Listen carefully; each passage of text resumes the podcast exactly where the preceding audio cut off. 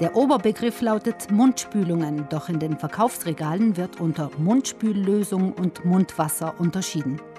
Die Werbung verspricht bei beiden eine bessere Zahn- oder zumindest Mundhygiene.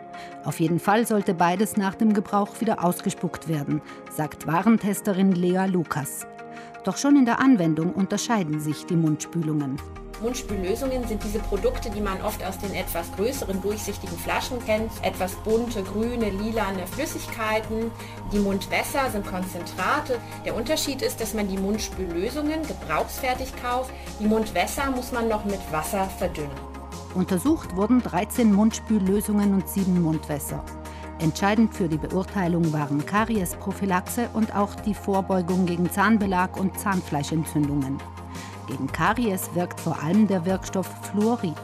Fluorid, das ist in ganz vielen Studien auch schon belegt, mineralisiert die Zähne, das gibt der Zahnoberfläche Mineralien zurück und macht sie damit einfach widerstandsfähiger gegen Säuren, die im Mundraum entstehen.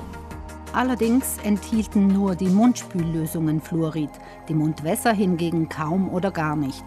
Sie sind somit nutzlos gegen Karies, was daran liegt, dass die Mundwässer nur in stark konzentrierter Form angeboten werden, so Lea Lukas. Diese Konzentrate müssten, um Karies vorbeugen zu können, sehr viel Fluorid enthalten. Und das ist schon von Gesetzes wegen gar nicht zulässig. Also können die Mundwässer gar nicht gegen Karies wirken. Was sie aber versprechen, ist, dass sie gegen Zahnfleischentzündung und Zahnbelag wirken können. Und die dafür notwendigen Inhaltsstoffe könnten sie auch beinhalten. Das tun sie aber nicht. Womit bewiesen wäre, dass Mundspüllösungen und Mundwässer nicht das gleiche seien. Gegen Plaque- und Zahnfleischentzündungen helfen neben Fluorid beispielsweise Zinksalze und bestimmte ätherische Öle.